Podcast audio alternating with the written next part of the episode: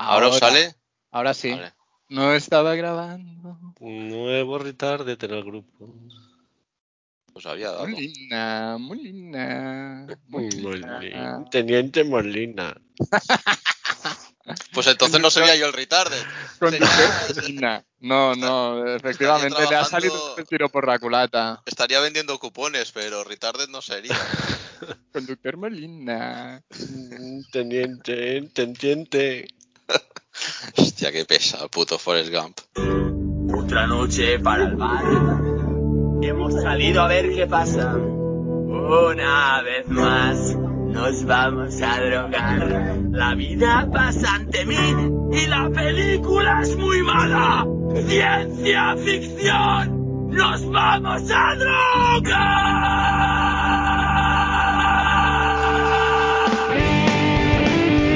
Hola a todos, esto es Sujétame el Cubata. Bienvenidos. En el episodio de hoy recuperamos uno de los temas clásicos del programa, los premios Oscar. Vamos a tratar películas de 1994 que fueron premiadas o no en la gala de 1995. Sandro, Ferran, ¿vais a echar de menos el cine de los 80? Pues yo muchísimo. Que en los años 80 creo que fueron muy fructíferos con las películas. También te decir que, que me han llegado comentarios de que más que sujétame el cubata, esto parece sujétame el armario. Y la insistencia de Sandro por encontrar ciertas afinidades con las películas que vemos. Solo hago evidente lo evidente. Y decir que, bueno, sí, echaremos un poco de menos los 80, pero, pero ya va bien cambiar un poco, ¿no? Cambia la estación del año, cambia el tiempo, pero nosotros seguimos igual. Antes de empezar a hablar de películas, comentar que la gran ganadora de ese año fue Forrest Gump y las otras cuatro nominadas a Mejor Película fueron Cadena Perpetua, Cuatro Bodas y un Funeral, Quiz Show El Dilema y Pulp Fiction. Vamos a empezar con la pregunta estándar. ¿Os parece Forrest Gump una justa ganadora? No me parece injusta, pero si hubiera habido otra como mejor película tampoco me hubiera parecido mal. Bueno, a ver, conociendo las afinidades de la academia, pues es una justa ganadora, pero mm, por supuesto no habría sido mi ganadora. Yo, de las nominadas hay dos que habría puesto por delante sin quitarle méritos a Forrest Gump, que me, me parece una gran película. Una cosa es que sea una película digna y otra es que sea una justa ganadora. Es más que digna, no futem. La película es digna y sí, un poco más, pero ganadora. Bueno, ahora hablaremos de ello. Empezamos con ella, ¿no? De todos modos. Vamos. Sí, sí, vamos allá. ¿Qué me queréis comentar de Forrest Gump? ¿Por qué os gusta tanto Forrest Gump? A mí me gusta Forrest Gump, porque me llamo Sandro López. Sandro López. Oye, pero te, te he de decir una cosa, Sandro. No, parece- no pareces Forrest Gump, pareces Yo Soy Sam. O sea, y como hemos comentado más de una ocasión, gracias a, a la película Tropic Thunder, never go full retard. Eso iba a decir, es que yo no soy de la escuela de Kirk Lazarus. Yo siempre voy hasta el fondo del asunto. Full retard. Entonces, a ver, volviendo a Forrest Gump, me daba muchísimo palo volver a verla. Pero me pareció una gran película al revisionarla. Porque realmente es una película que podría ser extra repelente. Podría caer en el, en el cajón de La vida es bella, por ejemplo, porque sí que es cierto que, da una visión de la historia de los Estados Unidos totalmente edulcorada, blanquita, enrollada, pero, hostia, está, está bien hecha y- y no llegó a darme la sensación de que es gratuito, ¿no? Igual es por esta bondad suprema e inocencia que le otorgan a Forrest, ¿no? Que queda mejor, por ejemplo, que no las subnormalidades de Benigni. ¿Por, qué te daba palo volver a verla? Yo es una peli que siempre que puedo, bueno, no siempre que puedo, pero si, si la echan o, no me importa, al contrario, la disfruto. Pienso, voy a pasarlo bien. Puede ser que porque en su momento cuando, cuando salió en VHS, pues la, la, compré, ¿no? Porque es una película que recuerdo que me gustó mucho en el cine y creo que la había visto demasiadas veces. Y no, sé, no me preguntes por qué, me daba pereza volver a verla. Ahora hacía una pila de años que no la veía. Y es esto, y me. bueno, pues sí, sí, está muy bien hecha, por supuesto, está muy bien dirigida. Actuada. Bueno, podríamos ver, sí que es cierto que, que Hanks al final tiene una escena. La, la, escena cuando le dicen que tiene un hijo y a él le entra todo el terror de por si es listo, ¿no? Para mí, ahí Hanks se gana el Oscar. Y bueno, es esto, es una película que está muy, muy, muy bien hecha, ¿no? Todas las escenas que recordamos todos de, de, de cuando lo insertan a él en diferentes momentos históricos, ¿no? Todo, todo. Es una película que, aunque no parezca, tira mucho de los efectos digitales por ordenador, ¿no? En las piernas de Gary Sinise, por ejemplo, la pluma del principio y del final, que no es tan evidente. Y está todo, todo súper bien integrado y me parece una película muy bien de pe a pa. No tengo ni idea. Sé que está basada en una novela, no la conozco, pero sí, sí, sí.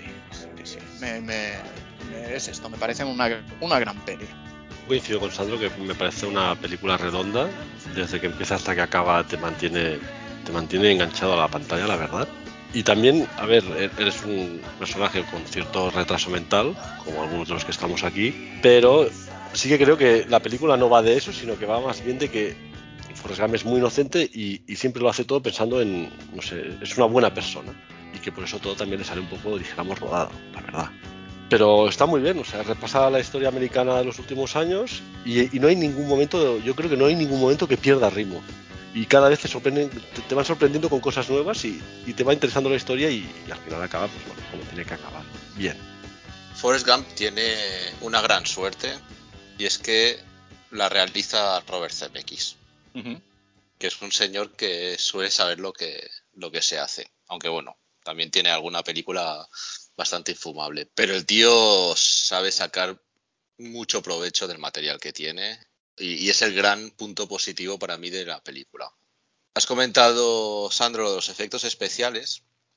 Se recuerda sobre todo los momentos en los que insertan a, a Forrest Gump en momentos históricos de momentos importantes de la historia, mejor dicho, y que bueno, fue como uno de los booms de la película, ¿no? Y, y la verdad es que y, y, diría que es de las primeras películas que utilizaba esta técnica y le sale muy bien y a día de hoy no, no ha envejecido nada mal ese, ese, efecto.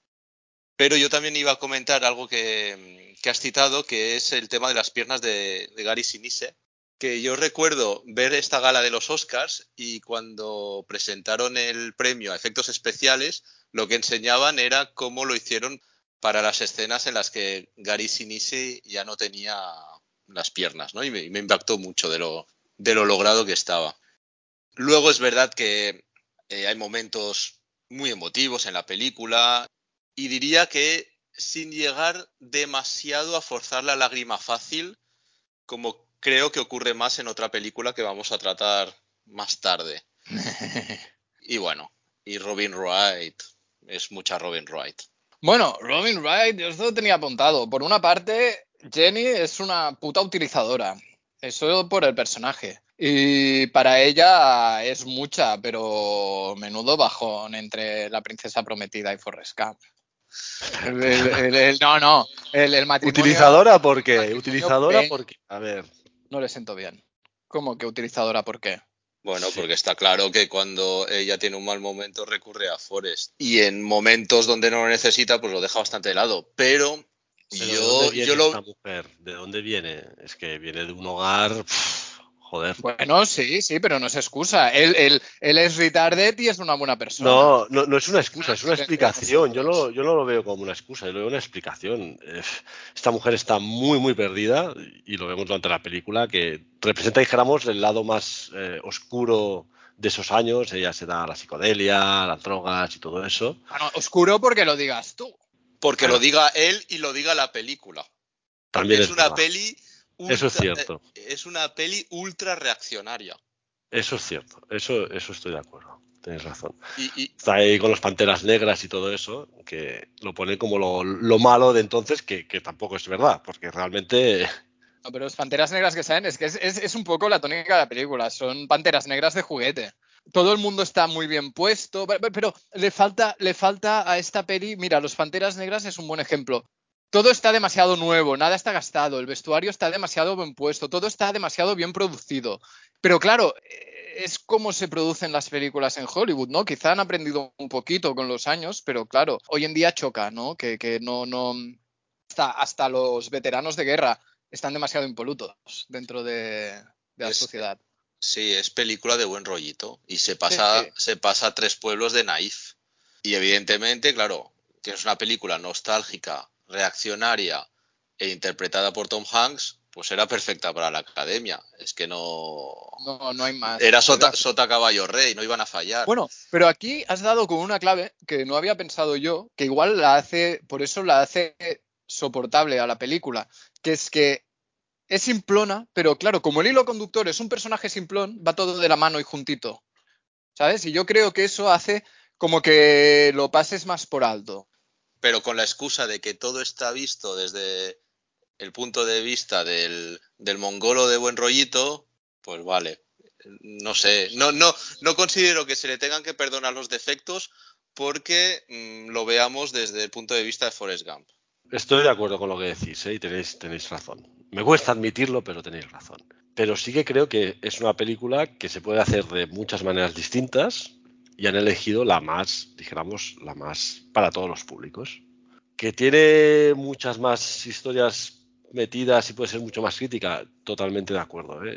Y, se podría, vamos, yo creo que también es muy buena porque es una película que podría hacerse de otra manera y seguiría siendo muy buena. Eso Pero a mí no me parece mal eso, quiero decir, yo creo que es una decisión artística que se toma al principio del proyecto, por eso el casting, como ha dicho Alex, de Tom Hanks, y bueno, es lo que es, y en ese sentido es muy sincera. Ah, no, no, no te van a poner el realismo de Toro Salvaje en, en un producto así, con lo cual, a mí, o sea, por un lado, no es lo que más sintoniza conmigo, pero me parece una virtud y me parece bien hecho porque es, es- está claro que está, como dices Ferran, está escogido para el gran público. No hay ninguna duda ¿eh? que, es una película agradable de ver y, y que, y que tiene ritmo, como habéis comentado, pero a mí me, me chirría mucho eh, algunas cosas con relación a lo reaccionaria que es. Eh, volviendo al tema de, de Jenny, es que es la, la que vive su vida de una manera distinta y al final acaba castigada, enfermando y muriendo joven. Y aparte, ni siquiera nombran la enfermedad que es claramente SIDA. ¿Lo has dicho? Sí, Y, y que, y que eso- recordemos es la enfermedad de los gays, de los drogadictos y de los depravados. Es que De es como, si fuese, es como si fuese un castigo divino. Bueno, pero es que a ver, vamos a lo divino. Un momento, es que Forrest Gump es un angelito que, que llega a la Tierra, un angelito discapacitado mental, y va viendo lo que ocurre y tocando todo el mundo con su magia. Porque un momento, no olvidemos que empieza la peli con una pluma blanca que cae del cielo y una pluma blanca que vuela. Quiero decir, cuidado si nos vamos a mirar subtextos, historias. Pero bueno, es que sí, es que es así, pero es lo que quiere ser. Sí, sí, es, es un cuento en la gran pantalla final, a- a- Un cuento a fin- con moralina. y protagonizada para meterle más caña al tema por un tipo que le faltan cinco minutos de incubadora. Pues vale. Claro, claro, enternecer fácilmente, sí, sí, sí, sí. Sí, sí. Como yo, que enternezco a la gente. Enternezco a la gente. Tendrás que trabajar un poco tu interpretación de, de retrasadillo, ¿eh? Tom Hanks lo, lo hace mejor. Pero Y- porque ya te he dicho que yo voy full retard. ya, ya. Da más pena cuando se te cae la baba. Bueno, a todo no sé esto, qué ¿no? Un decirte, momento. ¿eh? Yo, yo iba a decir que una de las cosas que me chirría a mí, que no me había dado cuenta hasta esta vez que la vi, es que a menudo subnormal y gilipollas está hecho John Lennon, ¿eh? Es un listago. pero siempre lo fue. Joder, Ah, John pues Lennon, bueno. tío, no te metas con John Lennon, por favor. No me meto con su música, me meto con su listez. No me Bueno, extraña que se cargaran los Beatles. Con su música también te puedes meter, ¿eh? Con algunas cosas que perpetró. Porque sí, su disco de, de grititos con Yoko Ono, mejor lo pasamos por alto. No, cuidado con Yoko, cuidado con Yoko. De todos modos, ahora que mencionas a John Lennon, una de las cosas también fueron a lo seguro, ¿eh? pero todas las canciones que aparecen en la película, vamos, tú te pones la banda sonora de, de Forrest Gump, es, es un listado de, de temazos uno tras otro. Que e- ese es otro tema, que también viendo la película podría haber sido muy fácil decir, joder, qué pesados, y están metidos con muchísimo gusto. ¿Cuál sería mm, el momento en el que Forrest Gump interviene en la historia que, que os hace más gracia? Hostia, a mí me hizo mucha gracia esta vez la creación del smiley. Hostia, yo iba a decir lo mismo, la, la camiseta. Sí, y, y el, el shit happens también, el el eslogan. shit También. happens. bueno, es el mismo, es la misma escena casi casi. Y hay otro momento que también me, me resulta divertido, es cuando explica que el teniente Dan ha, lo ha, ha invertido en una compañía frutera y que, que está funcionando bien y resulta que es Apple. Sí, sí, sí. Vaya sí. crack. Forrest Gump es la excusa para repasar la historia americana y lo hacen muy bien. Más, bastante, con, bastante facilona, pero a mí me cumple, la verdad. Bueno, es una historia americana también un poco por encima, pero sí, sí, es que está, es, es que no quiero ser reiter- reiterativo, pero está bien y lo hace bien. Por cierto, cosa que no me había dado cuenta hasta esta vez, que Forrest Jr. es, es Haley Joel Osment, antes de cuando era pequeño y mono, y no un gordaco apestoso. Me pasó exactamente lo mismo. De hecho, la primera escena que aparece no se le ve del todo bien y fui a mirar por internet si, a- si, si era, si era realmente el que en la actualidad podemos llamar quien se ha comido a, a Joel Osmond. sí. Sí, sí, sí, pero bien, bueno, y no, no podemos no, no hablar de la banda sonora del maestro Alan Silvestri, ¿no? Porque Sí. vuelve a brindarnos una banda sonora memorable. CMX vuelve a contar con él y sí, sí, más allá de las canciones elegidas, lo que es la banda sonora en sí de, de Silvestri, también la recordamos, ¿no? Bueno, o sea, la canción de Forrest Gump, quiero decir, todo el mundo creo que la podría tararear. Y el tío supo captar perfectamente la, la, la pureza del alma y la bondad del discapacitado psíquico. Es un gran... ¿Tú, A tú crees conclusión. que, ¿Tú crees que Forrest Gump podría tararear la canción de Forrest Gump? No lo sé, pero yo cuando veo cuando veo Forrest Gump en el mundo, la, la canción suena en mi cabeza. Me dan ganas de abrazarlos y darles cacahuetes. Joder, Sandro, tío. Mira, me acabas de recordar, no es de este año, es, es algo posterior, algo pasa con Mary, cómo Matt Dillon trata al personaje del discapacitado y queriéndose ligar a Cameron Díaz, ¿veis? De platillos. Sí, va, va inventándose una historia de que ha ayudado a discapacitados en el pasado y va Oh. diciendo... y- A uno que eh, se llamaba Mongo. Sí, no, le llamábamos Mongo y lo, teníamos en una caja. Ah, no, en una jaula. jaula, es Una maravilloso. Mongo. Sí, sí. Qué bueno. Cuando aún se podían hacer bromas en las películas. Antes os he visto con dudas respecto a cuál sería la película ganadora y creo que clarísimamente, porque creo que en ocasiones sois gente de bien, os referíais a cadena perpetua, ¿verdad? Por supuesto. Eh. Es una trampa. Eh, ¿qué, qué hablamos? ¿De cárcel de buen rollito o de la que debería haber ganado porque es quizás, bueno, quizás, es la mejor película de los años 90 y se llama Pulp Fiction? No, ya hemos empezado. O sea, ya, ya, ya que nos tiras al fango, retocemos en él, ¿no? Venga, cadena perpetua. Cárcel de buen rollito, ¿no?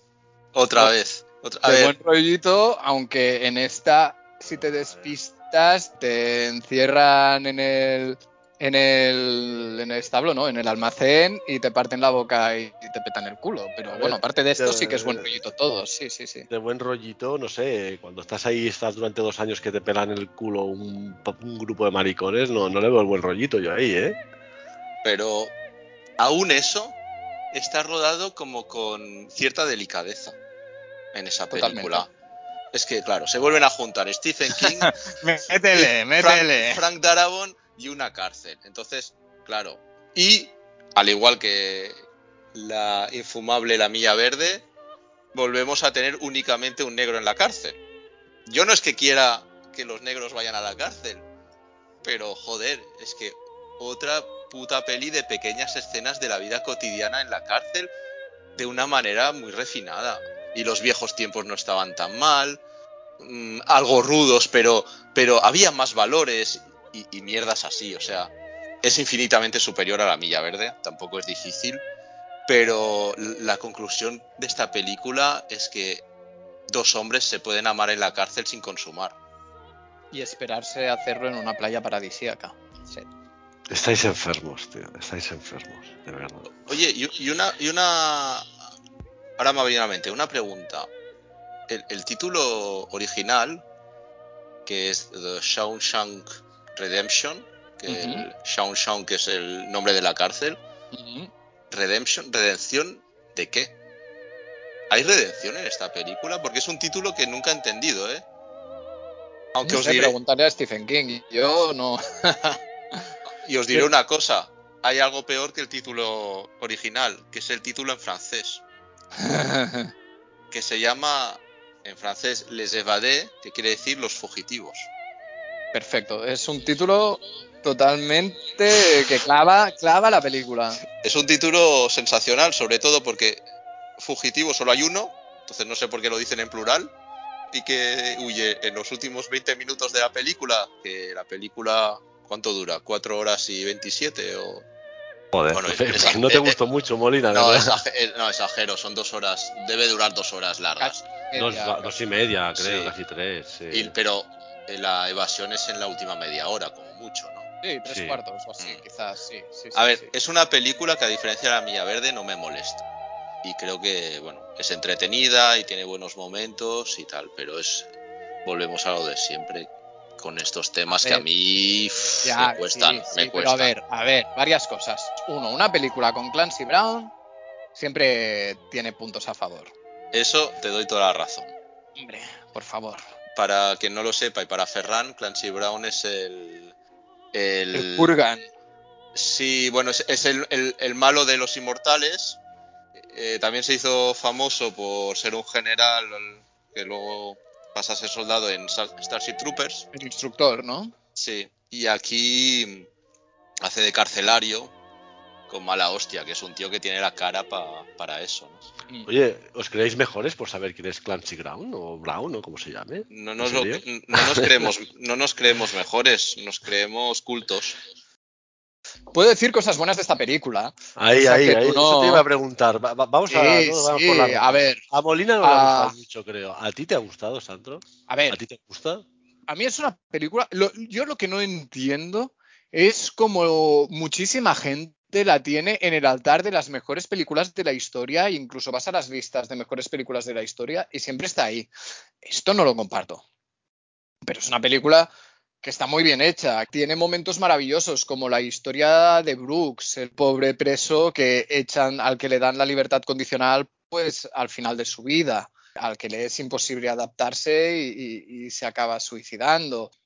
¿Qué más? ¿Qué más? También me gusta mucho que la película creo que está bastante bien hilada porque cuando haces un, segundo y tercero y cuarto revisionado ves que a lo largo de la película te van dando un montón de pistas bastante evidentes de lo que sucederá al final, ¿no? El momento de que el alcaide le quita la Biblia y que se la devuelve, le dice, tome, aquí está la salvación, ¿no? Y en realidad ahí es donde él guarda el martillo. O cuando Brooks se suicida, que cae como su manera de huir de, es suicidarse y cuando descuelga el cable cae todo de arenilla en la mesa, que es como un paralelismo con la arena que va quitando el personaje de Tim Robbins. ¿Qué más? ¿Qué más? La caja fuerte, como está metida también en un agujero detrás de un cuadro. Está bien hecha, es que no es una mala película. Luego, claro, me hago preguntas como, ¿por qué coño las películas Supongo que porque las novelas son muy largas, pero ¿por qué coño tienen que ser tan largas las películas basadas en libros de Stephen King, por favor. Dejen respirar a la gente. Pero esta película, viéndola, se te hizo larga, sinceramente. Porque yo, yo no creo, estoy de acuerdo contigo, no es una mejor, no es de las mejores de la historia ni nada.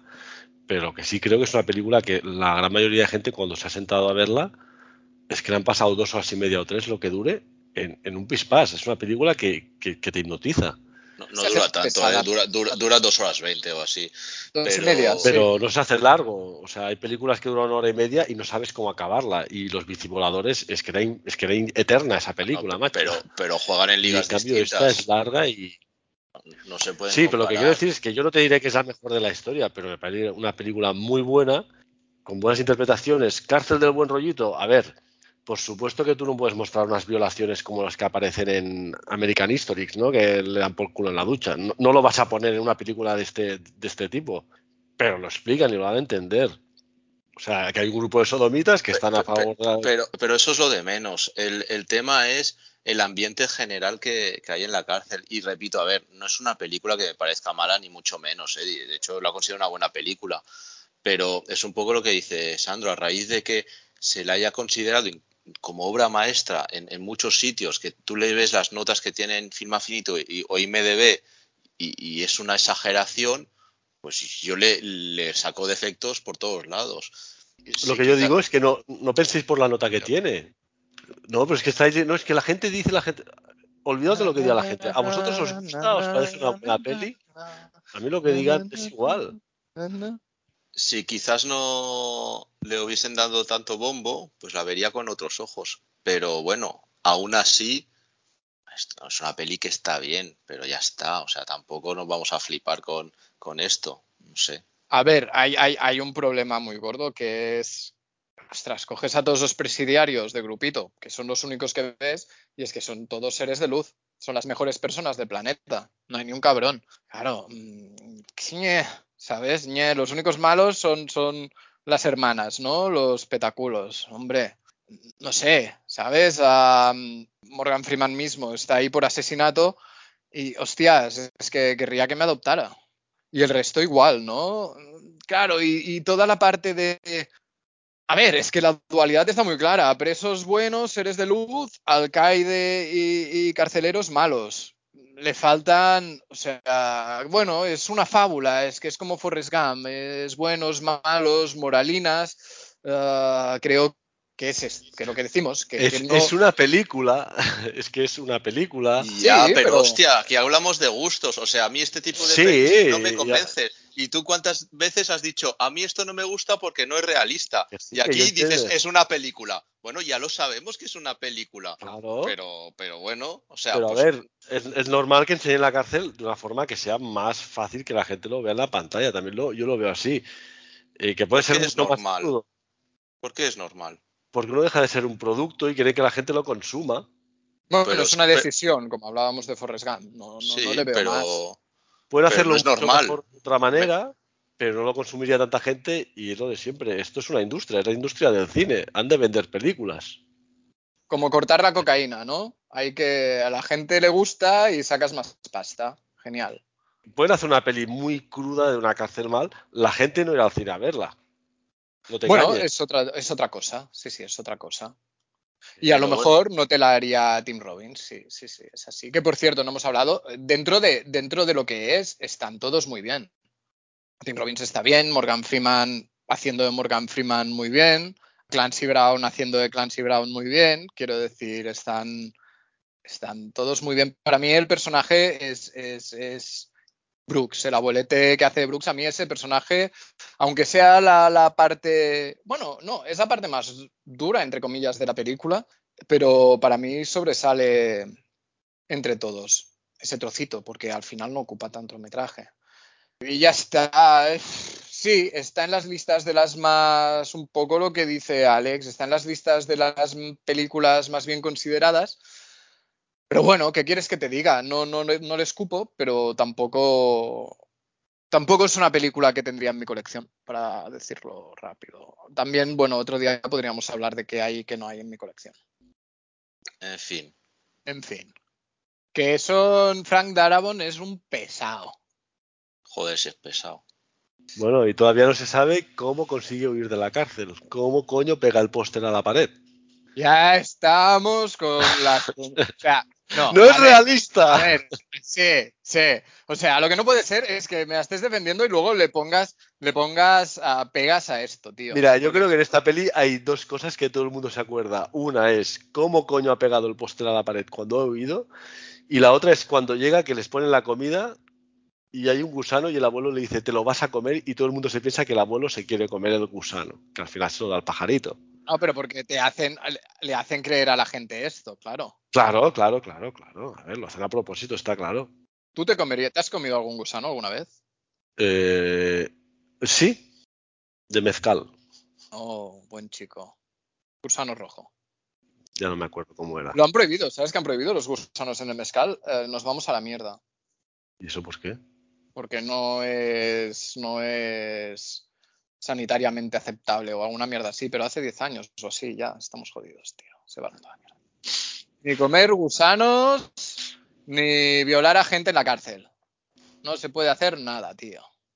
Es una sociedad totalmente reprimida. Sí, nos vamos al garete. Pues, ¿de qué película queréis hablar? Sigamos, sigamos, no sé, no sé, podemos Ah, una hablar... cosa, una pregunta, una pregunta. Uh, uh, uh. Bueno, Trampa, enti- trampa. no, no, no, no. Entiendo que os guste más o menos Forrest Gump os parece mejor que Cadena Perpetua. Estamos, creo, los tres de acuerdo en eso. Ajá.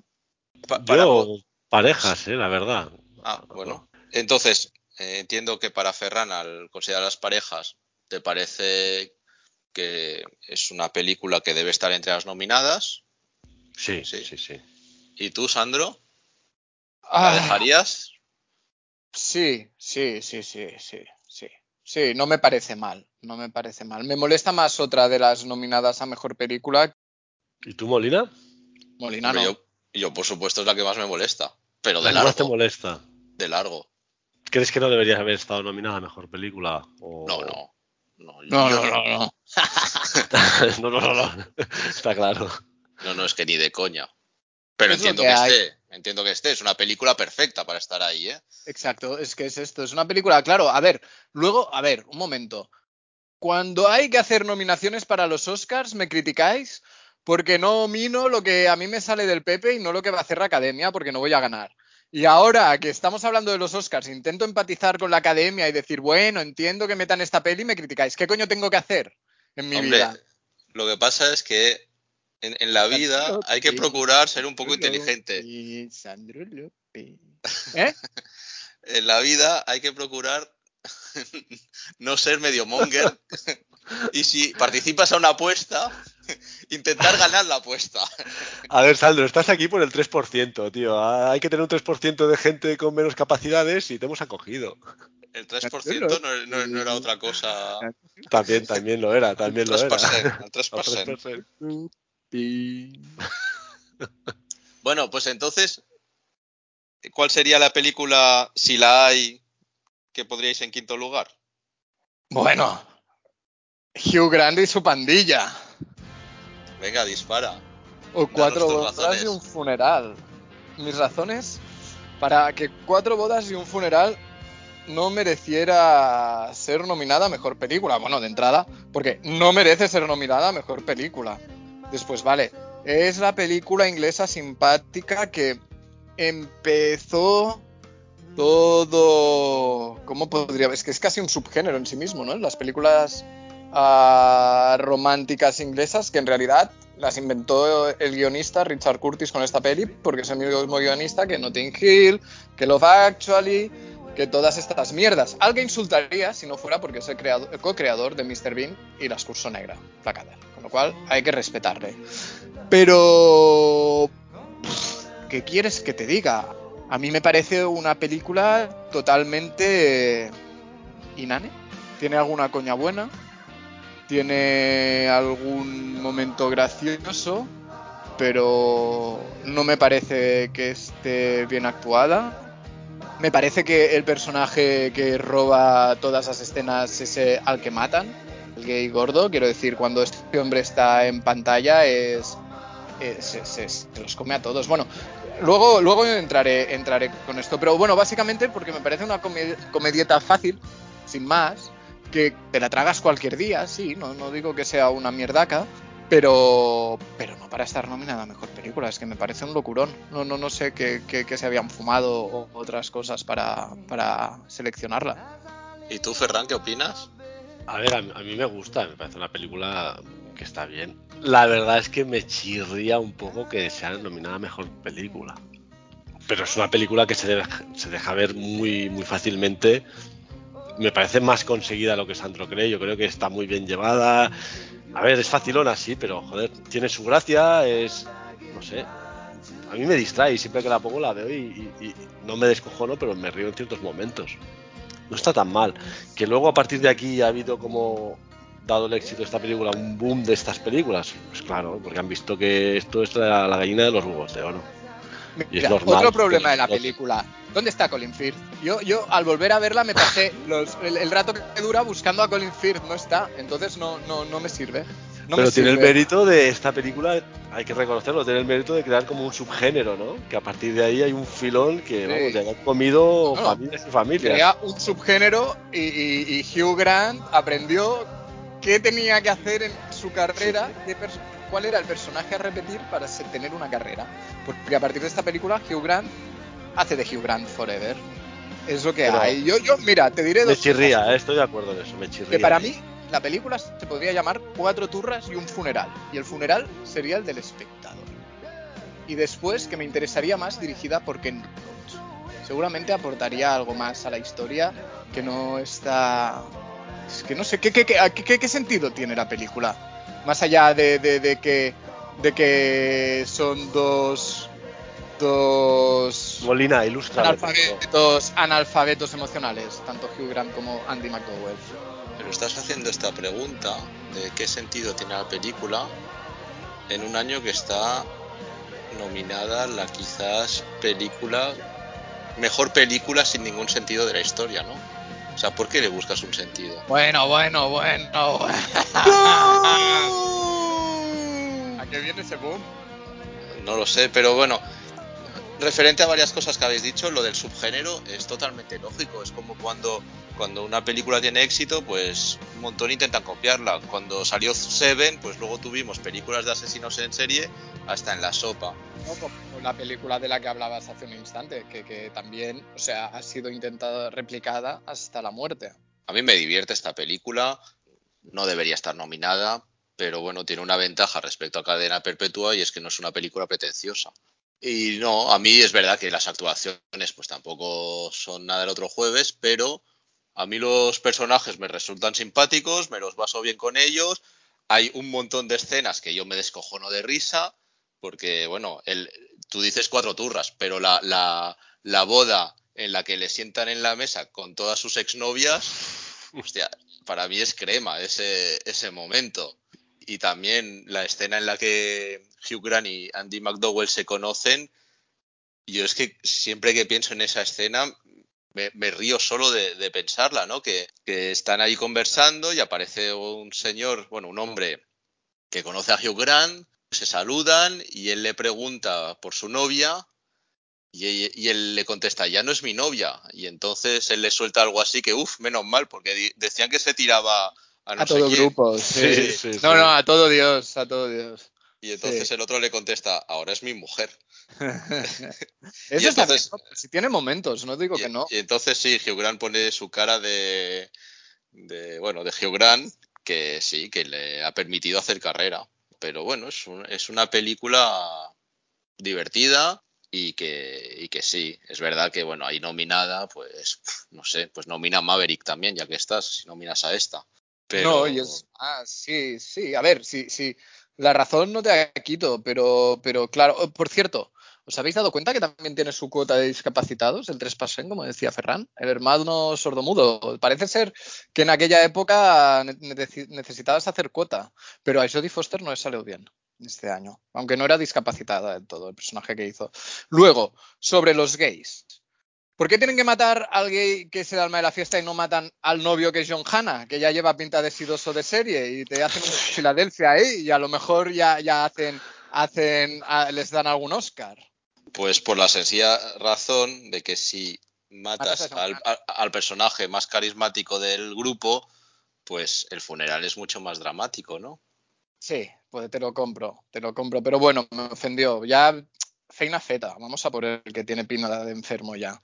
Luego, en la, la escena del funeral, que hablábamos de actuar mal, le hacen un primer plano a Hugh Grant con una lágrima cayendo que grita colirio. ¿Para qué me pones ese plano, tío? O sea, porque es Hugh Grant poniendo cara de Hugh Grant, subiendo un poco las cejas, como para decir, estoy un poco triste. Y tiene ahí una lágrima de colirio que, que no, que no. Y otra cosa, Christine Scott Thomas. No hemos hablado de Christine Scott Thomas. Tengo un problema con esa mujer.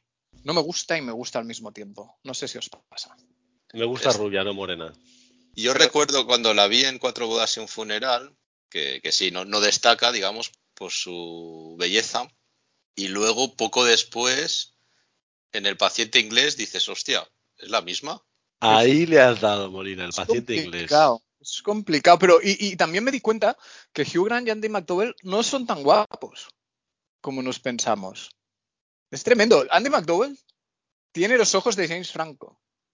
Es muy heavy. Los ojos de James Franco eh. fumado. A mí Andy. McDowell me parece, si algo me parece, es guapa, no buena actriz, me parece excesivamente guapa. Excesivamente. A ver, no es Madeleine Stowe, no me jodas.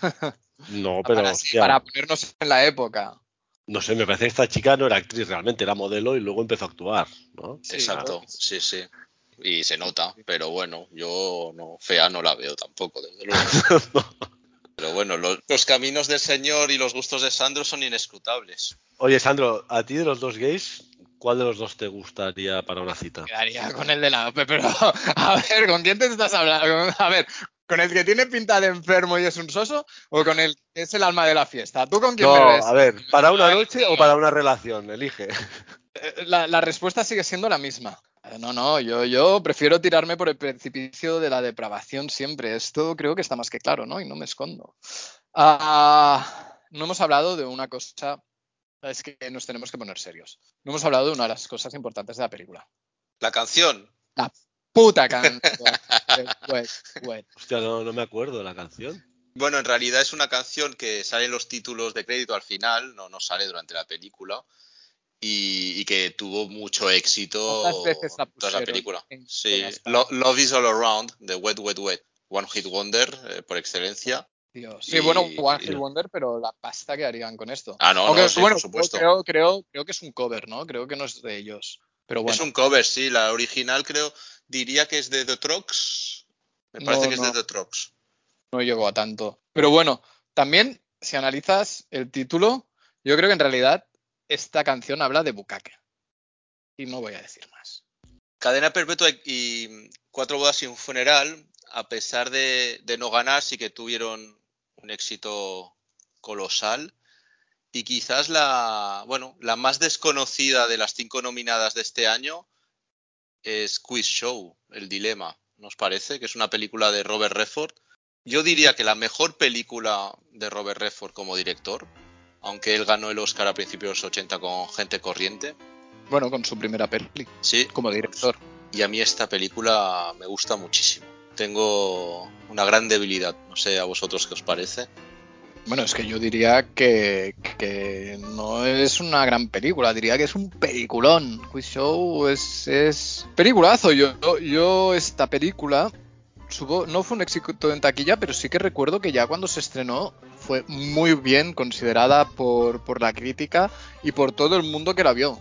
Yo creo que Robert Redford se sacó la chorra con esta película. Y con el casting, con la historia que está basada en hechos reales, también narra un momento importante en la historia de los Estados Unidos y tiene a todo el casting en un estado de gracia sublime. Y, y yo creo que Redford como director está que se sale también. ¿Y tú, Ferran? ¿La has visto? Sí, sí, la he visto. Y bueno, me gustó. Quizá un pelo larga, pero me gustó. Pero está muy bien hecha. Lo que pasa que quizá no es tan para todos los públicos, dijéramos, pero a mí me, me gustó como película, sí. Y ya. Sí, no sé, tampoco la recuerdo como, hostia, me ha encantado.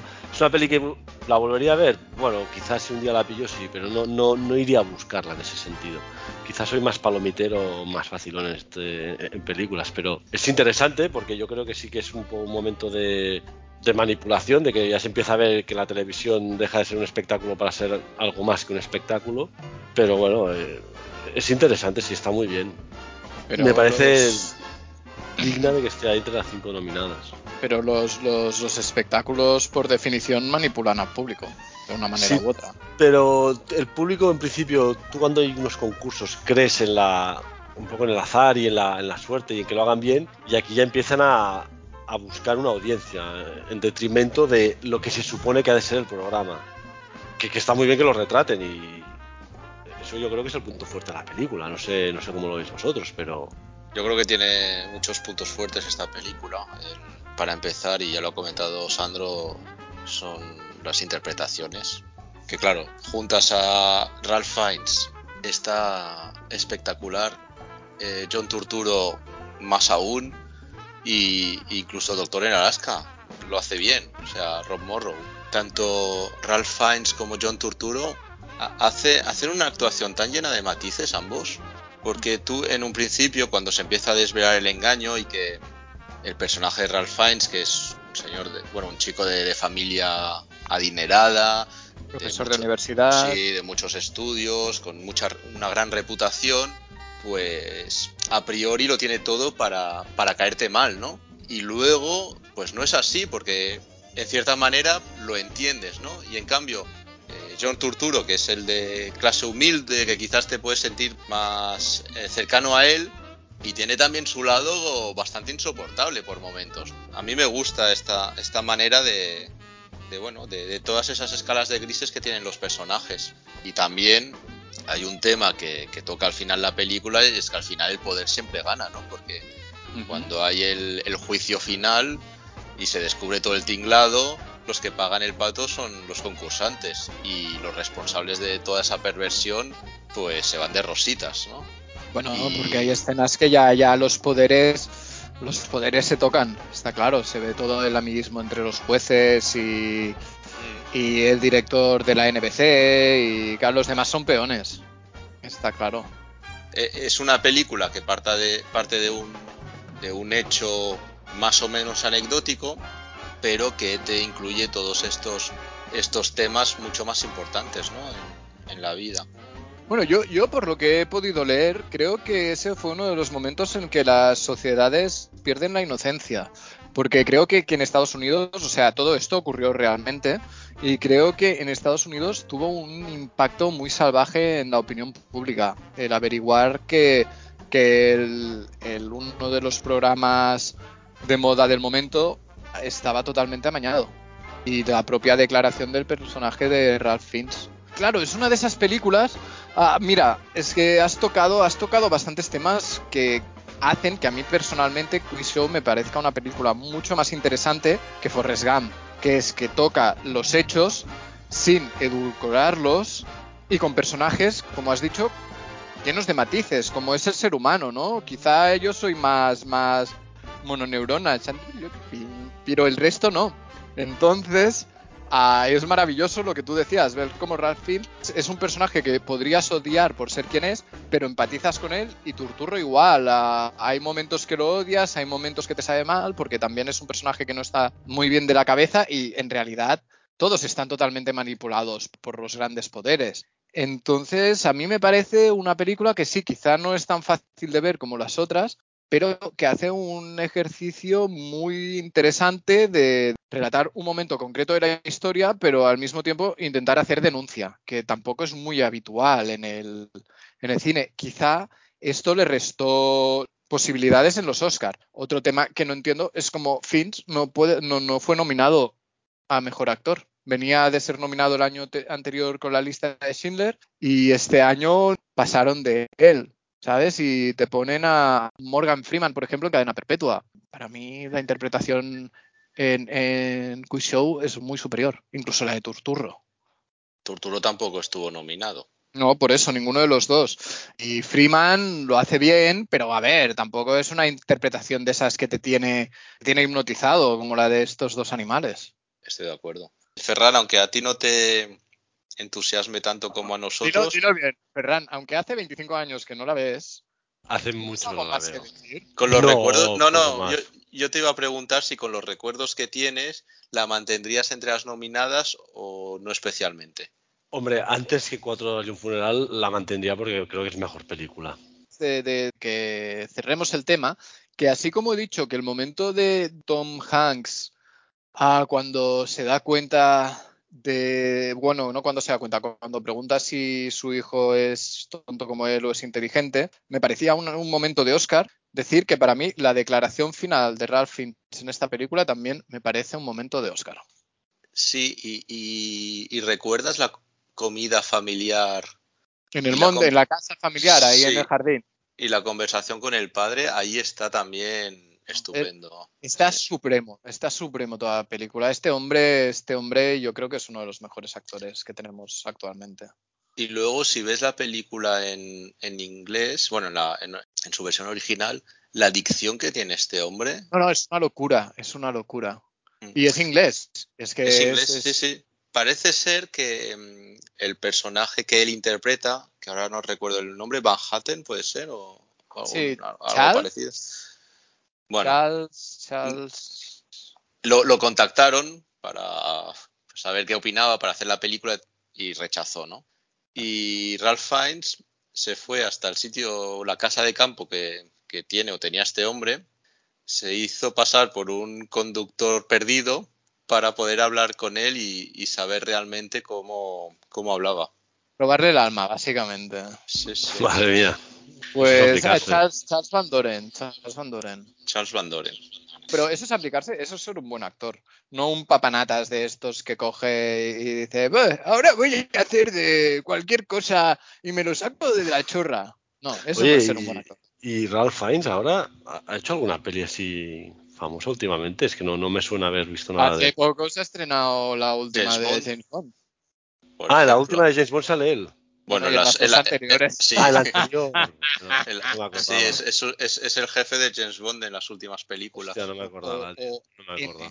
M. Pero vamos, salió en la saga de Harry Potter, por ejemplo. Yo, yo no las he visto. Pues es, hace un personaje maravilloso. Es la puta hostia. Yo no he leído los libros, pero de esas películas, el tío, el cabrón, o sea, le da, le da una gestualidad al personaje, a Lord Voldemort, que es que es que es muy bueno este hombre, es muy bueno. Y luego también, bueno, eh, estaba en el Gran Hotel Budapest, ahora me ha venido a la mente. Ah, exacto, sí, sí. O sea, no, sí, Pero- sí que sigue, sigue apareciendo en, en películas. Hace muchas pelis, sí, ¿no? Y en, en, en Navidades se estrena The Kingsman, que Ah, es es la película de Kingsman, que también sale él.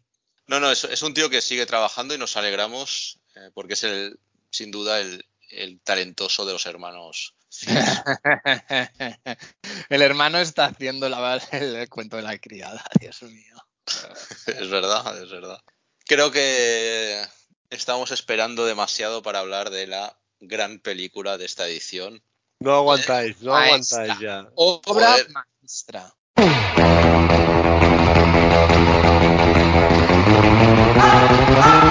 Es una película que debería haber arrasado en, en todos los premios y, y únicamente uno, guion. Guión original. Guión original. Es que no se llevó ni montaje. Menuda puta vergüenza. Pero, vergüenza. Pero es, es creo que lo que cuando hablamos de Reservoir Dogs dije un poco lo mismo. Son, son películas muy arriesgadas para la academia. Para, para ganar algo, pues te tienes que ir acá y se llevó la palma de. Sí, con, con bastante polémica. Porque sí, Quentin Tarantino y todo y todo el elenco de actores llegaron ahí en plan bueno, vamos a Carrulo. So- sí, vamos, so- somos los más chulitos de Cannes. Entonces, claro, entre la crítica de ahí, pues no acabó de, de calar ese mensaje, pero tuvo, la- tuvo la suerte de que el presidente del jurado ese año era Clint Eastwood. La palma de oro fue entregada por un jurado liderado por Clint Eastwood. Y de hecho, cuando lo anuncian, en el hemiciclo se oye un grito de una señora diciendo, bueno, en plan que vaya vergüenza o algo así. Vergogna, vergogna. Pero bueno, eso, vergogna sería Eso se- Italia, ¿no? Eso sería en italiano, pero seguramente lo dijo en inglés porque... Pero Cannes está muy cerca de Italia. Está cerca, sí. Pero yo creo que lo dijo en inglés porque Tarantino lo entendió y se giró en esa dirección y, y le hizo una peineta. Entonces, a- bueno, fue una película que fue un éxito no solo de crítica y en algún festival como Cannes, sino que fue un bombazo en taquilla importante. Es la primera película independiente que pasa de los 100 millones de dólares habiendo costado nada. O sea, es una película ultra barata. Que costó Donde- 8 o algo así, ¿no? Sí, 7 No me 8 acuerdo. millones, de los cuales 4 o 5 fue lo que les pagaron a los actores. que, que, bueno, tampoco, tampoco eh, les pagaron mucho, ¿no? Pero, pero bueno. Bueno, creo- a Travolta por aquella época tampoco creo que le diera mucha Sí, pero- por nada. Bueno, es que esto es uno de los temas. Él hace resurgir a, a Travolta, que nunca ha estado tan bien y nunca lo va a estar, aunque tiene películas estimables antes y algunas después. Y, no es un mal actor, ¿eh? yo creo, John Travolta, pero aquí es que lo, clava, lo clava y, seguramente es una cosa que no sé si le, le considera Tarantino o si se habla mucho de esa faceta suya, pero creo que es un buen director de actores. Yo creo que es un super director de actores y Pero es quiero que- decir, yo qué sé, no, es que coge su historia, coge por ejemplo lo que hace con Brad Pitt en Malditos Bastardos. Sí, y, no- y no hace falta ir a, a otras películas, porque bueno, aquí, aparte de Travolta, que le da el papel de su vida, Samuel L. Jackson es, es, una, es una cosa también espectacular en esta película. Pero bueno, Jackson, Jackson hace un poco de Jackson también. Bueno, hace de Jackson, a- a- hasta esa época Jackson había hecho de Jackson. Bueno, es un momento, es un poco el concepto Hugh Grant. Sí, sí, Claro. sí, claro, claro. Entonces, es el él arra- advenimiento de Jackson Grant. Él, él- él a, raza- a raíz de ello, pues bueno, pues ya va a repetir un poco la, la fórmula, ¿no? Bueno, se crea el personaje, sí. Pero no sé, es que Harvey Keitel, ¿qué es? Harvey Keitel, Keitel, que- Yo creo que en inglés será Keitel, Yo Keitel, Keitel, Keitel. he dicho, ¿eh? pero yo también, Harvey Keitel, Keitel. Bueno. Keitel de toda la vida. es que no sé, no sé ni por dónde empezar con esta película, porque es tan Respira, icónica. respira, Molina, respira. No, es, eh, eh, es tan icónica ella en general. Tiene escenas icónicas, tiene personajes icónicos, el de Harvey Keitel, el de Yuma Thurman, el, el de Bing Rames, el de Bruce Willis, o sea, todos son personajazos. Bueno, es que es una obra maestra, claro. Es que es lo que tienen las obras maestras. Y, y bueno, y claro, y es una película que luego ha influenciado a mm, numerosos directores. Bueno, y todo el cine, todo el cine de gangsters a partir de ese momento, quiero decir. Yo, yo ha costado, costó que dejaran de intentar hacer películas de gangsters listillos después, pero ninguna llegó a estar a la altura, porque, claro, una. Yo creo que una de las maravillas de esta película, aparte de los personajes, las situaciones, que luego me cagaré en lo pesada que es la gente a veces con según qué escenas, pero coge a todos estos personajes que forman parte de la mafia y para mí la grandeza es que coge y los pone en situaciones normales. O sea, coge personajes de cine y les quita como el- la, red de seguridad del cine, ¿no? Y los pone tanto en situaciones normales como en la infinidad de conversaciones que hay, como la maravillosa del principio, hablando de, cómo es el, cuarto de libra en Francia, que coge a los personajes, los mete en estas situaciones, luego los mete en situaciones absurdas, como absurdas, como cuando le vuelan la cabeza al chaval en el coche, y crea todo este tipo, o, o, por ejemplo la muerte de Travolta, coño, ¿en qué película has visto tú que al- al- al- al- a uno de los protagonistas se lo carguen cuando está saliendo de cagar, leyendo un cómic? Bueno, hay una de las cosas de la película y es que cada vez que Travolta va al baño pasa algo. sí, pero yo no Sí, voy a eso, sino que voy a, la- a- a meterlos en situaciones cotidianas. Esto no pasa en el cine. Y eh, venía a raíz de que luego se han intentado hacer 50.000 copias de Pulp Fiction, pero se olvidan de esta parte que para mí es, es, es esencial de la película. Volviendo a lo de las escenas de Vincent Vega en el baño, que son tres, básicamente, que pasa algo, que es una cuando se va al baño después de ir a bailar con Yuma Thurman Mira, la lía. Y Mia sí se, se- se droga de, de mala manera. La que está en el piso de, de Bruce Willis y el otro al escuchar la cadena se lo carga. Y al final de la película, que bueno, que es el principio, que es cuando Tim Roth y, y su chica hacen el atraco, él está en el baño mientras, mientras no atracar. Y, y en realidad, bueno, aunque de cierta manera es buscado, pero también está en relación a que el tipo es un heroinómano. Y parece ser que la he- heroína produce estreñimiento. No, no lo sabía eso, pero entonces no tendría que estar yendo al baño. Sí, Claro. porque es- no, vas al baño, lo que te quedas cuatro horas en el baño. Ah, bueno, eso sí, claro, claro, porque sale eso duro como una piedra y le cuesta asomar el hocico, cierto, cierto. Es, es la mejor película de la historia donde no pasa nada. Sí, y no, yo ahí discrepo bastante, es una discusión que he tenido bastantes veces. No, no, no es que no pase nada, pasan ver, es- muchísimas es- cosas. Sí, es, una butad. Es, es, eh, es- es una cosa que se dice porque, bueno, al final. Y está relacionado con las, los diálogos de vida cotidiana que tienen. Que, que al final es como. Bueno, iba a decir un día más en la vida de, de unos gángsters, ¿no? Pero, pero es un poco eso, ¿no? Que, que hablan de sus, de sus mierdas y, y la historia en sí de la película podría ser cualquier otra cosa que funcionaría igual. No, no, discrepo, discrepo, porque el, el Sí. no, no, tiene, hay cosas que tienen mucho peso. O sea, es, es, es la muerte de Vincent Vega, es ah, el reloj de Bruce Willis con todo el peso que tiene, coño. El reloj en ese momento es un McGuffin que lleva a que ocurran cosas que lo que hace es que al pobre Marcellus le peten el culo y, y suelte una de las mejores frases de la historia del cine que practicaremos el medievo con tu culo y unas mejores traducciones que, se han hecho en España. No estoy de acuerdo. Yo, yo creo que pasan muchas cosas trascendentes. Lo que pasa que el tío, que es lo que intentaba decir antes, que probablemente no me he expresado bien, porque ya sabéis,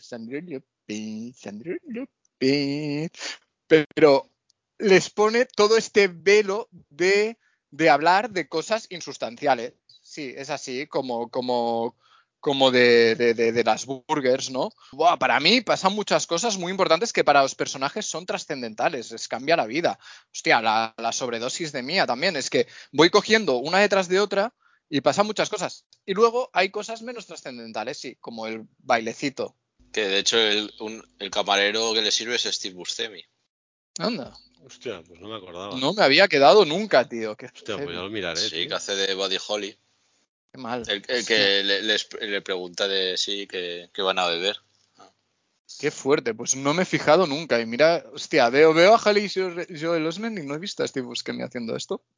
Eh, Es una película grandiosa y, y bueno, es que incluso ha acabado siendo una fábrica de, de memes. Porque el, el- el mítico de, de Travolta y, y yendo para un lado para otro que no sabe qué hacer se, se ha hecho ultra famoso.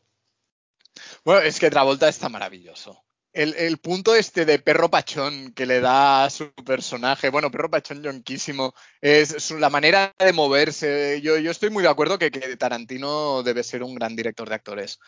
Porque lo que le saca a este hombre ahí realmente parece que, que un, un yonki, un yonki enrollado.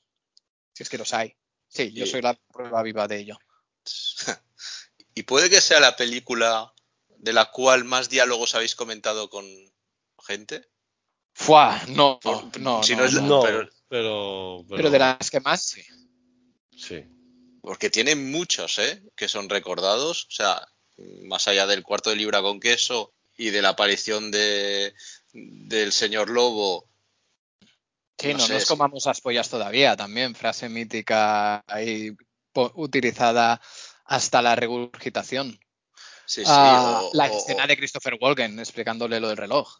por ejemplo, o, o bueno, o, la- o la- las que has dicho de, de Marcellus Wallace, o, el, el nombre de Yahvé. Bueno, el nombre ya ves la ma- quizá la más, la más sobada, ¿no? Sí, Incluso el chiste, el chiste de Mía, de los tres tomates. también, también. O, o- o el principio con Tim Roth y, y Honey Bunny.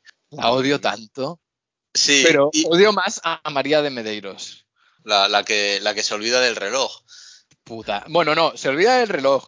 Le hace chantaje emocional. Y ahora como, Dios. De hecho, hasta deseas que la abandone y se vaya con la taxista.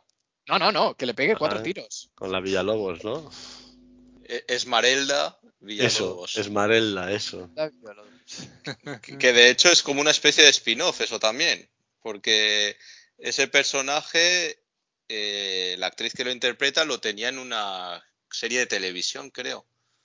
Y, y luego dio pie a esa película que aquí tradujeron como Tu asesina que nosotros limpiamos, nosotras limpiamos la sangre. Bastante No, no. mala, de hecho. No, no La la vi, película. no la vi. Mm. Yo quería decir que yo no soy súper fan de Tarantino. No me digas. No, no lo soy, ya, ya, ya lo visteis en otros programas, pero esta película es reconocer que me gustó y algo raro que cada vez, cuanto más veces la veo, más me gusta, la verdad. Es que es un Es que, peliculón. es que siempre le puedes descubrir algo, como por ejemplo Sí. la próxima veréis a Steve Buscemi. Sí, sí, sí, sí. sí. Me voy a fijar Fuerte, en Buddy eso. Holly, tío. Eso sí, tengo una pregunta porque es lo único que me chirría de la película, no me matéis. Me parece muy forzado el atropello de... El personaje, no me acuerdo el nombre, de, de Bruce Willis. De, Marcel, de Bing Rames y de Y- Marcellus Wallace. Sí, De Butch, decir, Butch y Marcellus Wallace. eh, Butch. Claro, Celos. Bush en teoría vive en un barrio bastante, no dijéramos un gran barrio muy bueno, y Marcellus vive en un barrio bueno, se le ve en la piscina con Mía en bañador y es un casoplón. Y Marcellus es un, un mafioso, no sé si de poca monta, pero es un mafioso, es el, es el capo, ¿no? En teoría. ¿Qué coño hace Marcellus yendo a comprar él solo los donuts por la calle? Solo, sin nadie, que le acompañe. Me parece raro. Bueno, pero, sí, pero vamos, esto es, es porque en realidad eh, Marcellus y eh, Vincent Vega lo están esperando en su... La historia es esa, dicen, que están esperando en su casa y de hecho el arma que coge eh, Butch para matar a Vincent Vega no es la de Vincent Vega, sino que es la de Marcellus Wallace que se la ha dejado en casa mientras ha ido a buscar dos cafés, porque lleva dos, que es para él y para Vincent. Ah, o sea, que Marcellus acompaña a Vincent a, a- a matar Sí. a, a Butch. Sí, vale, vale, sí, vale. sí. Pues no lo entendía así, claro. Mm. Entonces tiene más lógica. Lo- Luego también se dice que, eh, así como anécdotas eh, de la película, que no ganan el concurso de baile, aunque se llevan la copa, porque en un cierto momento de la película, yo nunca lo, lo- sé dónde está, eh, pero parece ser que en cierto momento de la película, por la radio, se escucha como que no, que no han sido ellos, o sea, que la habrían robado, y, y bueno, tiene mil detalles así, que bueno, también crean como toda la, la leyenda ¿no? de, Vale. de- de esta película. Y, y es innegable. A ver, la película es muy buena, pero cuando aparece el señor Lobo, es que eso es genial. Con el Sí. cameo de Quentin Tarantino. Y, y- es gracioso como, como, claro, tú te pasas hasta ese momento de la película viendo a Samuel L. Jackson y- y John Travolta como dos asesinos a sueldo que tienen cierto prestigio, como, bueno, que la gente los, los respeta y llega, y llega este señor lobo y los pone en su sitio. Sí. Y, y- y- y siempre hay alguien que te va a poder poner en su sitio. No, es que en realidad son dos petados. Claro, que para la Sí. purria son dos leyendas, pero son dos petados. Y luego, bueno, más anécdotas que se han contado quizás mil veces de esta película son que cuando están eh, Mia Wallace y Vincent Vega en el restaurante antes de hacer el baile, ella explica que ha trabajado en un casting, no, en un, en un piloto de una serie. que- Mm. Y la historia que cuenta es la de Kill Bill, más o Sí. menos, es como empieza Sí, Kill sí. Bill. Bueno, porque es el, es el, es el, el universo compartido de Tarantino. Sí, sí. Sí, sí. Y, y- y también el personaje de Samuel L. Jackson, cuando en un momento dado dice que él, bueno, ya se retira, que ya no va, no va a dedicarse a ello, que va de, va, a- bueno, no sé bien bien exactamente lo que dice, pero algo así como que se va a dedicar a la vida bohemia y, y aparece en Kill Bill 2 tocando el piano al principio de la película, de fondo. Ujú. Es, es, eh, las, las conexiones de- del universo. Y bueno, y la famosa de que Vincent Vega es el hermano de Michael Madsen en Reservoir Dogs. Eso te iba a decir, Eso, Reserva eso no sí Vega. lo- Mm. Tengo otra pregunta, mira, que, que- que me preguntó, aparte, una que no es de unas películas para los años 80, que es Aroa, y que yo tampoco Una. entiendo. Una, sí, y siempre me he acordado, y vosotros, que sois muy fans, quizá lo sabéis, ¿por qué cuando llegan al restaurante en el coche de Vincent Vega, él y Uma Thurman, ella le dice, no seas tan cuadrado, y en la pantalla aparece un cuadrado que ella hace con las manos, realmente? Eso, ¿a qué viene? ¿No? Bueno, yo ¿Tiene algún no. sentido oculto o es simplemente una chorrada que... Yo creo que es una licencia sin más que se toman, ¿no? Sí, yo creo que es una licencia que se toman porque van medios droga medio drogados y colocados y le hace así. No, no, no, no le veo más historia. El, el coche, por cierto, que es un Chevy, creo, pertenecía a Tarantino y se lo robaron un poco después de esta película y lo recuperó como puta. 20, a- 20 años después. Hijos de puta. Sí, sí. Y mm, creo que hay una cosa que hay que mencionar en esta película, bueno, como en todas las de Tarantino, y es que el, tío la clava con las todas las canciones que, que encuentra para, para hacer la banda sonora. Bueno, es que no, no, no tiene banda sonora, todo es, es cortapega de canciones que Tarantino seleccionó. Es que, a ver, quiero decir, Tarantino te gustará o no te gustará, pero que este tío tiene muy buen gusto y tiene las películas en su cabeza, no se puede negar, y que tiene un estilo muy propio. Son tres cosas que son así. Eh, Es que es un tío, claro, ¿no? Él no, no hizo escuela de cine ni nada. Él se dedicó a trabajar en un videoclub y ver todas las pelis posibles e e- inimaginables, sean buenas, malas o regulares y de todos los estilos. Y él, bueno, tiene el talento de, de- juntarlas todas. Y él quizás es el primero que hace, que, que junta mm, películas catalogadas o, bueno, consideradas de gran prestigio. No sé, por ejemplo, ahora me viene a la mente la escena que contabas de, de- del coche, eh, es muy de psicosis. Y él esto te lo mezcla con películas de serie Z que ha visto, pero claro, el tío lo hace de puta madre. Es así, es así, la verdad es que es que el tío, a ver, es que hay, hay muchos, muchos, muchos artículos que diseccionan toda la filmografía de Tarantino y casi te van escena por escena diciéndote en qué otra película se ha basado para hacer según qué escena o según qué plano. Pero para mí esto es equiparable al mundo de la música cuando alguien viene, el Daft Punk, que eran los reyes de estos, que vienen, te cogen 10 segundos de una canción y de ahí te sacan un tema totalmente nuevo que puedes considerar maravilloso una mierda, ya no me meto en eso. Y Tarantino un poco hace esto. A mí me parece totalmente lícito. Hay mucha gente que lo considera un punto negativo. Yo no lo veo mal. Hablando de cosas importantes, a ver. Yo quería hablar, hemos hablado de escenas. Yo, yo quería hablar de la escena de baile y quería hablar de lo pesada que se pone a veces a la gente con ciertas escenas, como pueden ser la escena del baile, el, discurso de Samuel L. Jackson, o por ejemplo lo que pasó en Kill Bill con la música que silba Daryl Hannah cuando va a matar a Uma Thurman y que todo Dios se puso en el móvil. Gente, sois unos putos pesados, que paren ya, porque son escenas maravillosas, pero de, que todo. Es un poco lo que decías antes, Ferran. No es que me joda que la gente le guste algo, es que van como monos sin cabeza a, a, a poner de moda cosas que son guays y hacen que les pilles puto asco. No, no quiero tenerle más asco a la escena del baile, porque en realidad está bien, pero tengo puto asco por culpa de la gente. Con lo cual, por favor, respetadme. Una peli que tiene tanto éxito, al final es que es inevitable pues que la gente repita chascarrillos o cualquier cosa, ¿no? Es que aunque quieras no lo, no lo vas a poder evitar jamás. ¿Y por qué no repiten Gano el guarro con que guarro de Ford Farley, por ejemplo? Molaría más. Que todo el mundo cuando contestara el móvil dijera Gano el guarro con que guarro.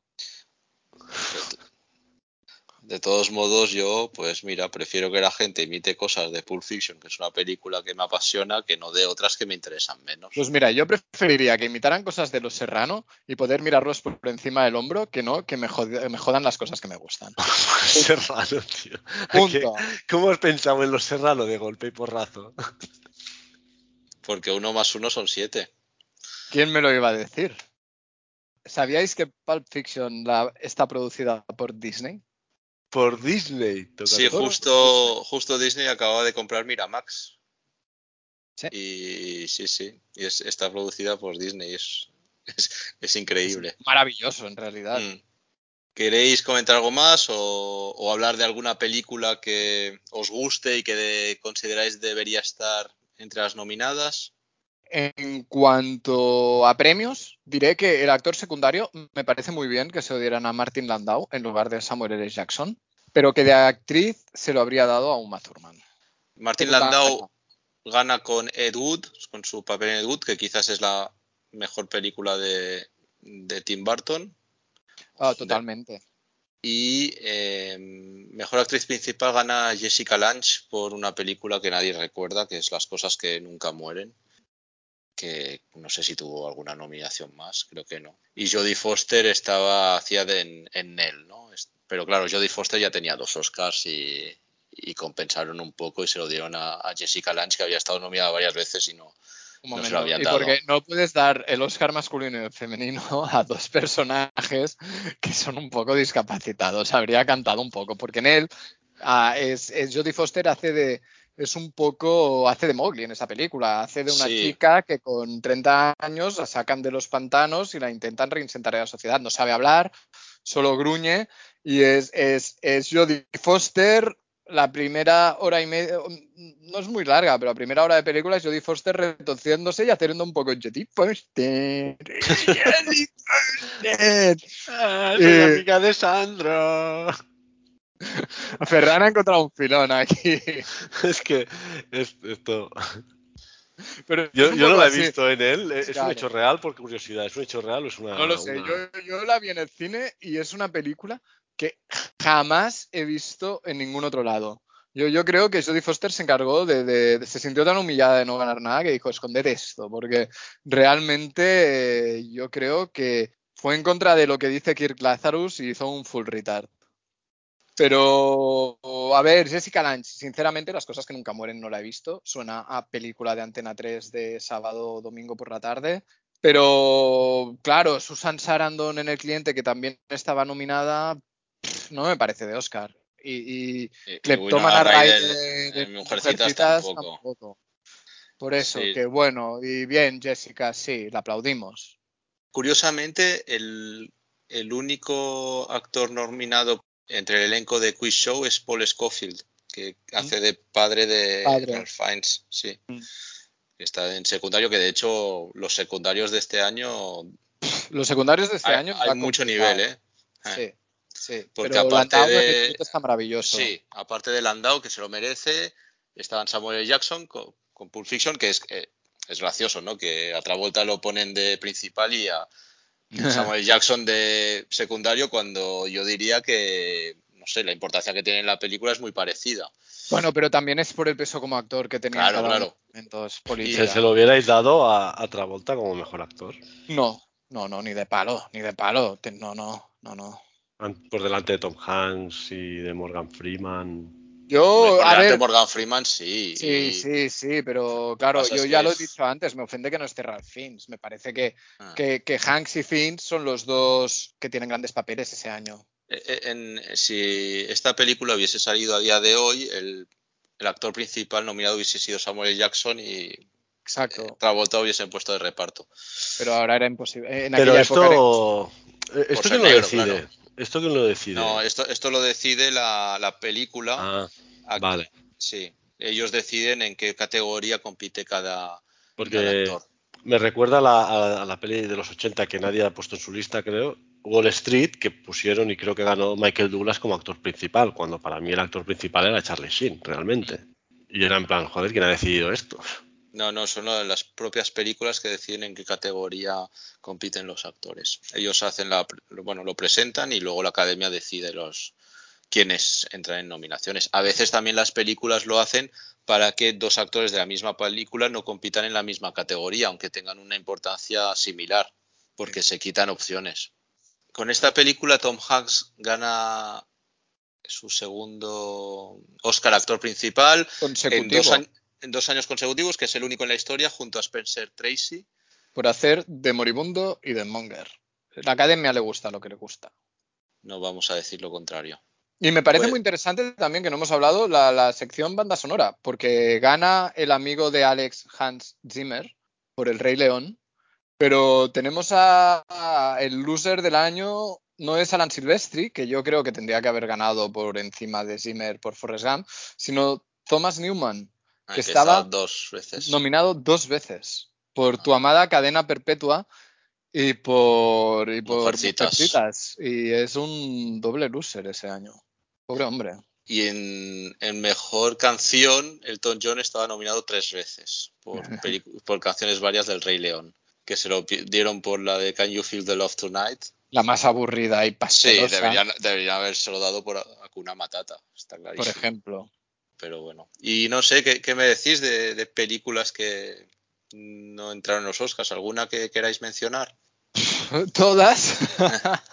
Bueno, no nos da tiempo a todo, pero así. Bueno. bueno, Pues yo hay- quiero hay- mencionar la Que primera cada uno elija película una, ¿no? que Sí, solo una. Bueno, va, pero No, como es bueno. un momento importante de mi vida, voy a mencionar la primera película que fui a ver al cine solo. Bueno, ¿cuál fue la primera película que viste en el cine solo? ¿El Cuervo o qué? Como un pajillero cualquiera, Speed, Ah, máxima potencia, peliculón, en el lamentablemente extinto cine Novedades. Me, no, no, no, me escapé, bueno, no me escapé, pedí permiso y me fui. Y me cago en la puta, qué gran primera experiencia en el cine. O sea, peliculón. Peliculón que a día de hoy no aguanta tanto, pero no está está bien, No está, está bien. mal. Tenemos a Keanu en, en momento álgido. Tenemos a Dennis Hopper haciendo de malo y de Dennis Hopper pasado de vueltas. Sandra Bullock Sosa como nunca y como siempre. Es una gran peli. El amigo de Ferris Bueller, de turista accidental. El amigo de Ferris Ahí, Bueller, Cameron, sí. accidental. ¿Qué más? Una banda sonora, bueno, para mí es memorable. Y revisando el otro día, vi que el compositor del cual nadie se acuerda es el tío que ha compuesto la banda sonora de la última película de Clint Eastwood, Cry Macho. Con lo cual, no es un Mindundi. ¿Qué, qué- qué diríais vosotros de Speed? Que es la máxima potencia. Bueno, no. Y, y la puñetera canción de Billy Idol, ¿no habéis escuchado la canción de Billy Idol de Speed? Yo, yo, pobre de mí, me compré todo flipado el CD de la banda sonora pensándome que era el score y no, y de repente me salieron dos canciones de Billy Idol. Por en la cara A, Speed y en la cara B Rebel Yell. Y descubrí a Billy Idol en toda su Billy Idol idolez. Yo, yo no soy muy, muy, muy amigo de Speed. La he visto, me parece una película, bueno, está bien, pero no la vuelvo a ver. O sea, aparte que Keanu Reeves me parece un actor no pésimo. ¿Perdón? Que a Jeff Daniels no le gusta lo que estás diciendo. Bueno, no sé, pero es que a mí Keanu Reeves realmente me parece un actor. Yo lo siento, pero es que no, no, no transmite nada en pantalla. Voy a decir lo que todo el mundo está pensando. Ferran, Dispara. no tienes corazón. What is love? Baby, don't hurt me. Don't hurt me no more. Antes hablábamos de la de la banda sonora o de las canciones que elige Tarantino en sus películas y para Pulp Fiction quiso incluir a, a Mike Sharona de The Knack y no la pudo incluir porque se habían adelantado en Reality Bites, una película dirigida por Ben Stiller, con Winona Ryder en lo más alto de su belleza y Ethan Hawke para darle de hostias Con la mano abierta. con la mano abierta de, que en su papel de chulito. Sí. Yo soy de singles y no de reality bites. Punto pelota. Hombre, es que aparte en singles hay canciones de Pearl Jam. Iba a comentar una película que, que a mí me gustó mucho. y, Bueno, me impactó. Me chocó un poco, pues no sabía de qué iba y la vi. Y que es Asesinos Natos. Eh, Pensaba que ibas a decir Priscila. No la he visto, Priscila, mira. No la he Ah, visto. pues es, un- nunca. es una película divertida. Sí, todo el mundo dice lo mismo, tío. no, me da palo. La Asesinos Natos me gustó mucho, me gustó mucho. Luego están Nine Inch Nails por ahí, que aparecen un par de temas. Y me gustó. A ver, eh, creo que es de un guion de Tarantino, ¿puede ser? O Bueno, la sí. idea- eh, la- no, no, está basado en un guion de Tarantino y Tarantino reniega totalmente de esta película porque le destrozaron todo lo que él había pensado. No le gusta nada a esta película. No le gusta. No, no. A mí me gusta, a mí me gusta la película. Quizá porque lo que tratan me parece muy interesante. Podría estar mejor hecho seguramente por Tarantino, seguramente, pero a mí me gustó. No, mejor no, diferente. Es una crítica a la televisión espectáculo, el, el espectáculo porque sí, la audiencia porque sí, por encima del bien y el mal y de vidas humanas. Un poco. A mí me, me impactó y me gustó. No, no sé vosotros qué opinión, opinión tenéis. A mí, yo, yo me parece un peliculón. Para mí, sin más. Sin No, más.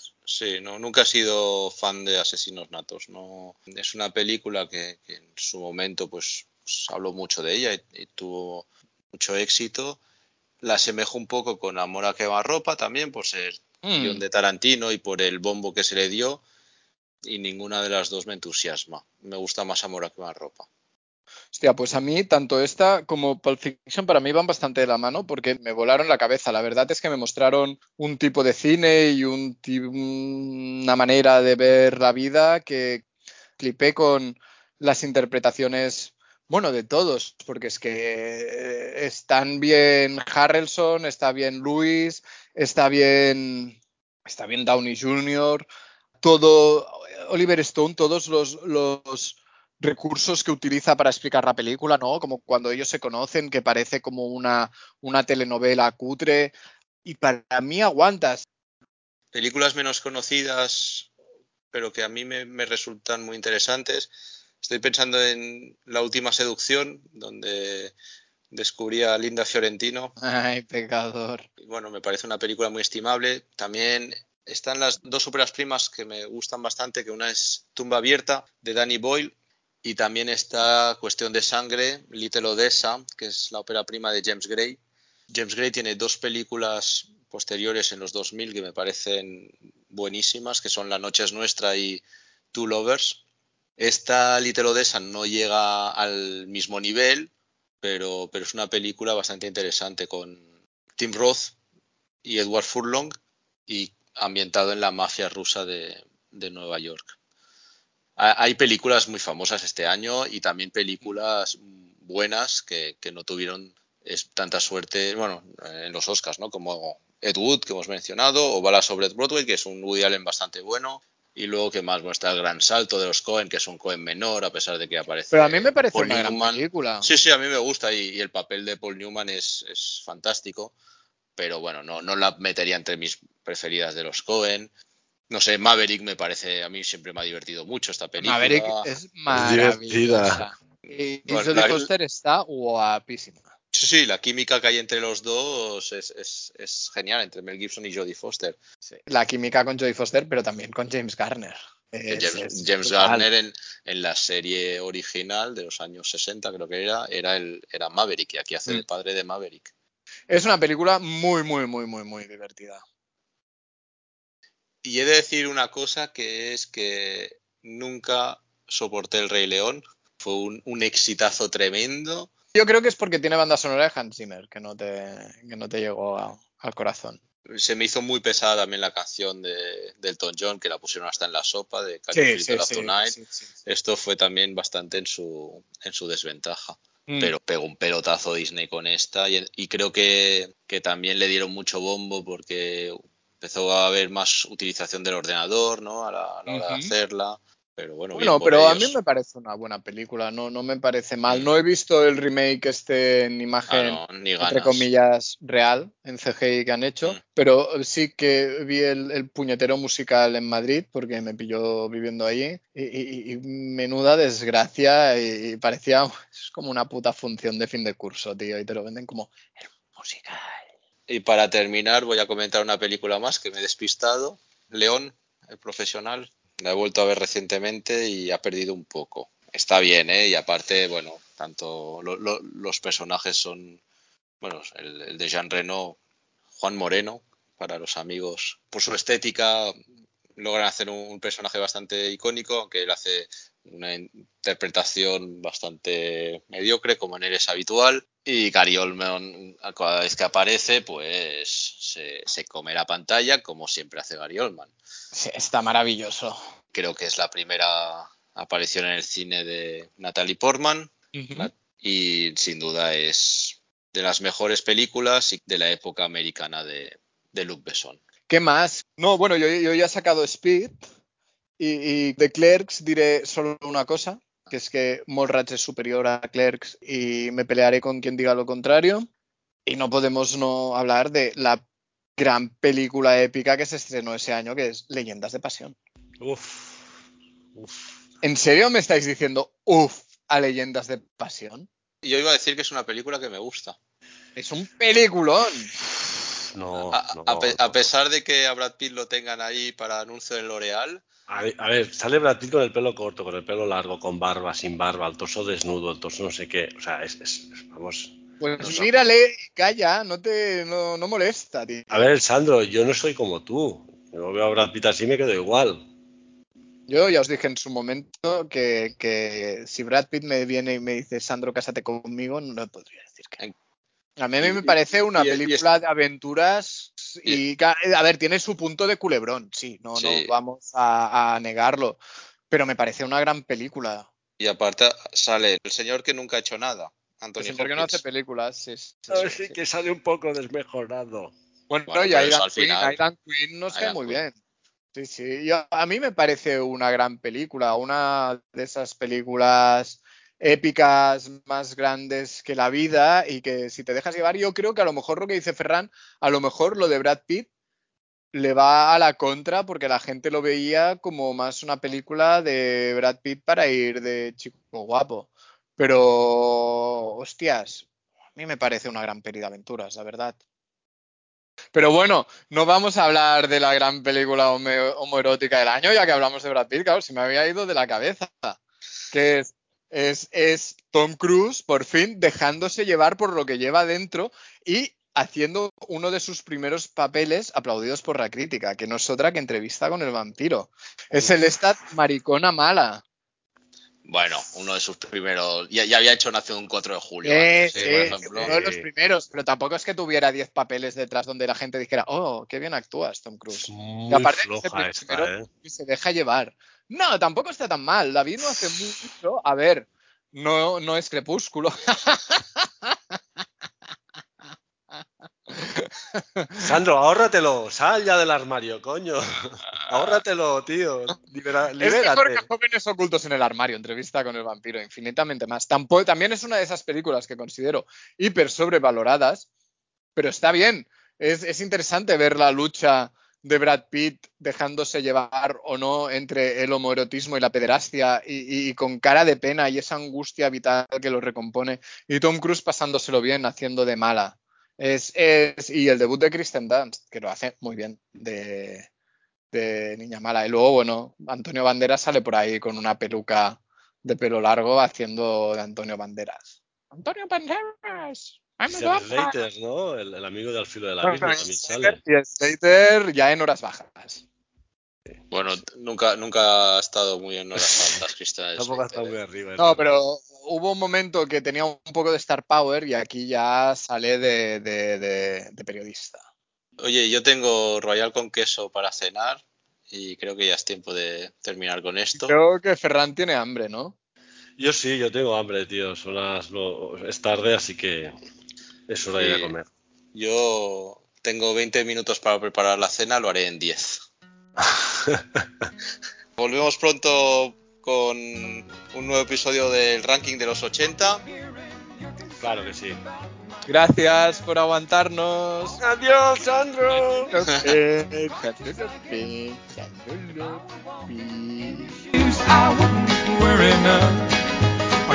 friends are worried about me? I'm having lots of fun. Counting flowers on the wall. That don't bother me at all. Playing solitaire till dawn with the deck of 51. Smoking cigarettes and watching Captain Kangaroo. Now don't tell me I've nothing to do. Last night I dressed in tails, pretended I was on the town. As long as I can dream, it's hard to slow the swinger down. So please don't give a thought to me, I'm really doing fine. You can always find me here and having quite a time. Counting flowers on the wall, that don't bother me at all playing solitaire till dawn with the deck of 51. Smoking cigarettes and watching Captain don't tell me I've nothing to do. It's good to see you. I must go. I know I look a fright. Anyway, my eyes are not accustomed to this light. And my shoes are not accustomed to this hard concrete. So I must go back to my room and make my day complete. Counting flowers on the wall, that don't bother me at all.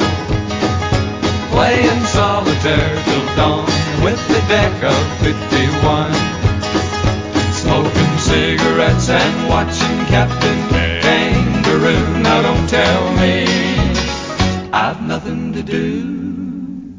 Don't tell me I've nothing to do.